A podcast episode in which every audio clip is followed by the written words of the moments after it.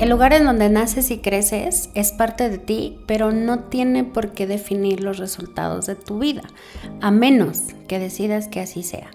Escucha el episodio completo y entérate cómo sí es posible cambiar tu entorno. Mentira, el entorno no se cambia. El que cambia dentro del entorno eres tú, soy yo. Somos las personas que estamos hasta cierto punto inconformes o insatisfechas con lo que ocurre en nuestra vida. No estamos inconformes e insatisfechos con lo que ocurre en el entorno, sino en cómo nos sentimos dentro de ese entorno. Hay personas que mm, han salido victoriosas de eh, entornos donde hay violencia, donde hay golpes, donde hay bullying y usan ese entorno como un trampolín para desarrollar habilidades, para desarrollar otras cualidades. Por ejemplo, el hablar en público, una habilidad física, se superan, por ejemplo, en temas de artes marciales, defensa personal, pero se ha requerido de muchísimo valor y sobre todo de muchísima claridad de qué es exactamente lo que requerimos cambiar en nosotros. El entorno no cambia, las personas no cambian y es más, ni siquiera tienen por qué hacerlo, porque quienes están insatisfechos, quienes no están o se sienten a gusto, pues son las personas que quieren cambiar el entorno. Cuando aprendí esto, de que el entorno determina el 90% de nuestros resultados, no entendía exactamente a qué se refería hasta que hice una pausa y comencé a observar ese lugar en donde yo estaba creciendo profesionalmente y comencé a hacerme estas preguntas incómodas de esto es todo para mí, quiero morirme aquí, quiero jubilarme aquí.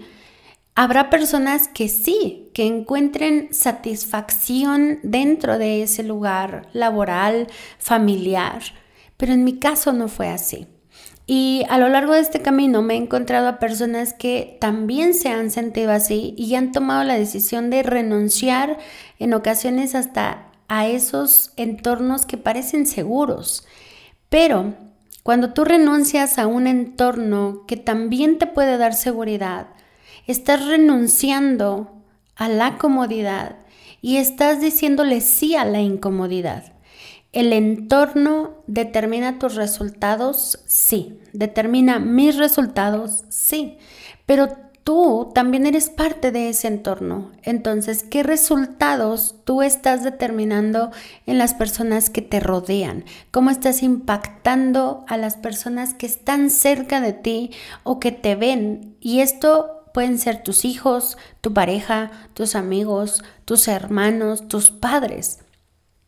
El entorno es parte de nosotros, pero no tiene por qué determinar nuestros resultados. El entorno nos da herramientas que nosotros podemos tomar para trascender dificultades, para trascender la adversidad, pero también el entorno nos ayuda a identificar cuáles son esas cualidades que tengo que desarrollar sí o sí para superarme a mí y para cambiarme a mí.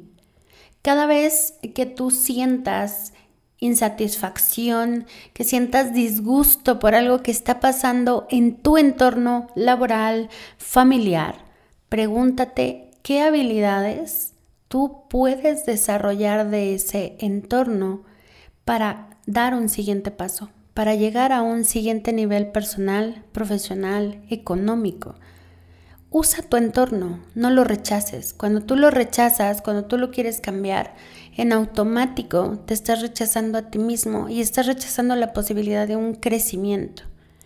El entorno sí genera un impacto en nosotros, pero nosotros somos quienes decidimos si lo tomamos de forma positiva o de forma negativa.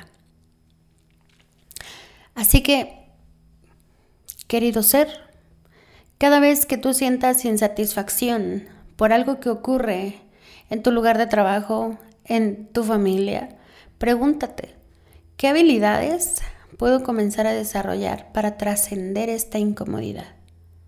Y recuerda, cuando tú renuncias a un entorno, estás renunciando también a beneficios y también a determinada comodidad que te da el estar allí. Y en automático le das la bienvenida a la incomodidad. Ambos te van a llevar a desarrollar otros dones, otros talentos o a descubrir de qué eres capaz. Gracias por acompañarme, espero haberte sumado y nos vemos y nos escuchamos en el próximo episodio. Hasta la próxima.